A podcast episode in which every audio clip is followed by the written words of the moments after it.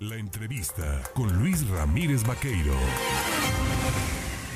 Oiga, mire, eh, se están realizando acciones, ¿no? De, pues, de promoción, de, de, supervisión, pero sobre todo de atención por parte de los legisladores locales con respecto al tema de la educación. La educación es vital, se ha regresado a clases presenciales en todo el territorio veracruzano, pero hay algunas escuelas que requieren evidentemente el apoyo de sus eh, legisladores, no en cuanto al tema de si van a poder ellos hacer la construcción de la obra, pero sí la gestión.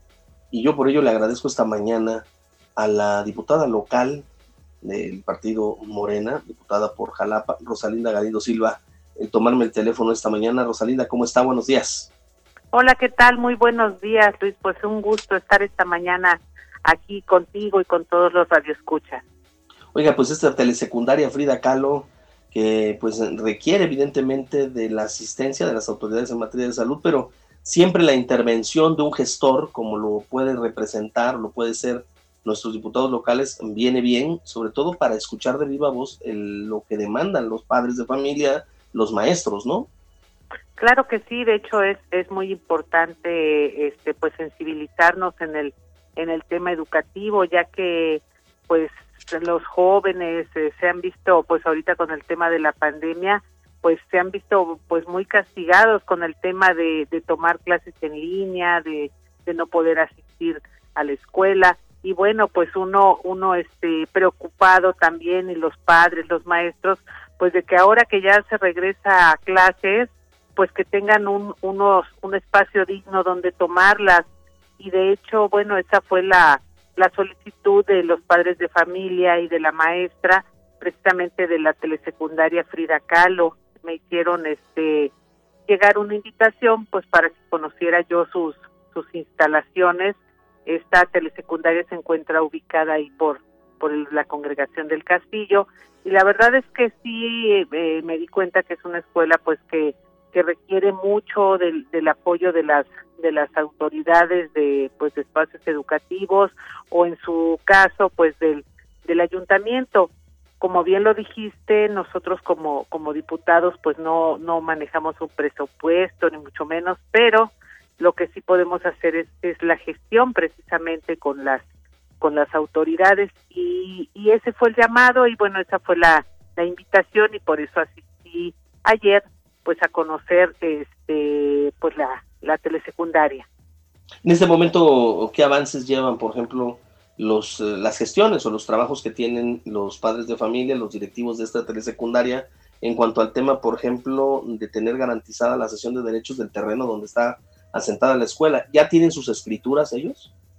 Mira, es lo que yo les comentaba ayer, Luis, que este que es necesario tener pues la certeza jurídica de, de lo que es el terreno porque este pues definitivamente no se puede construir o hacer algún alguna remodelación o una construcción de infraestructura si no no se cuenta con, con la escritura. Eso es eso es muy muy importante y se los se los comentaba yo ayer.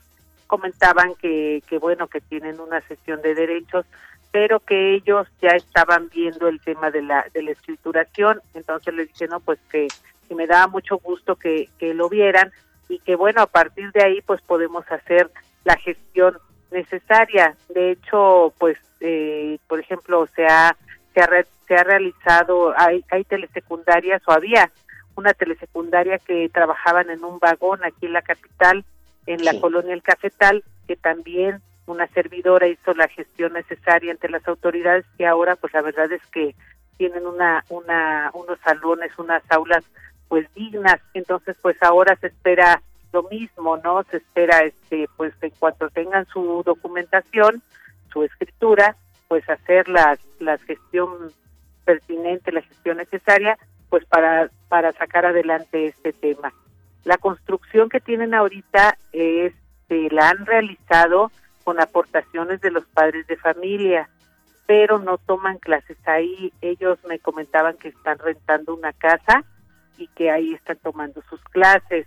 Entonces, bueno, pues la construcción que tienen, pues la verdad va muy, muy avanzada y se ve, se nota el gran esfuerzo de los padres de familia, pero sí definitivamente requieren el apoyo de las autoridades. Es, es eh, evidente también de la sensibilidad que cuenta eh, el gobierno del estado, pues a través del propio gobernador, a propio del secretario de educación, son docentes, son maestros, eh, que evidentemente habrá seguramente al escuchar esta entrevista, pues el llamado, ¿no? Para que intervengan y se pueda apoyar a los padres de familia, a los docentes y a los alumnos de esta escuela telesecundaria Frida Kahlo ahí en la congregación del Castillo. Y bueno, pues, eh, eh, diputada, yo le agradezco el platicar con el auditorio sobre estas acciones, que también es importante que se sepan cómo se realizan y cómo se van gestando, ¿no? Cómo se va dando apoyo a la ciudadanía, porque bueno, no solo legislan los diputados, esa es su función primaria, pero pues también sirven de puente, ¿no? Para poder facilitar las cosas a los ciudadanos.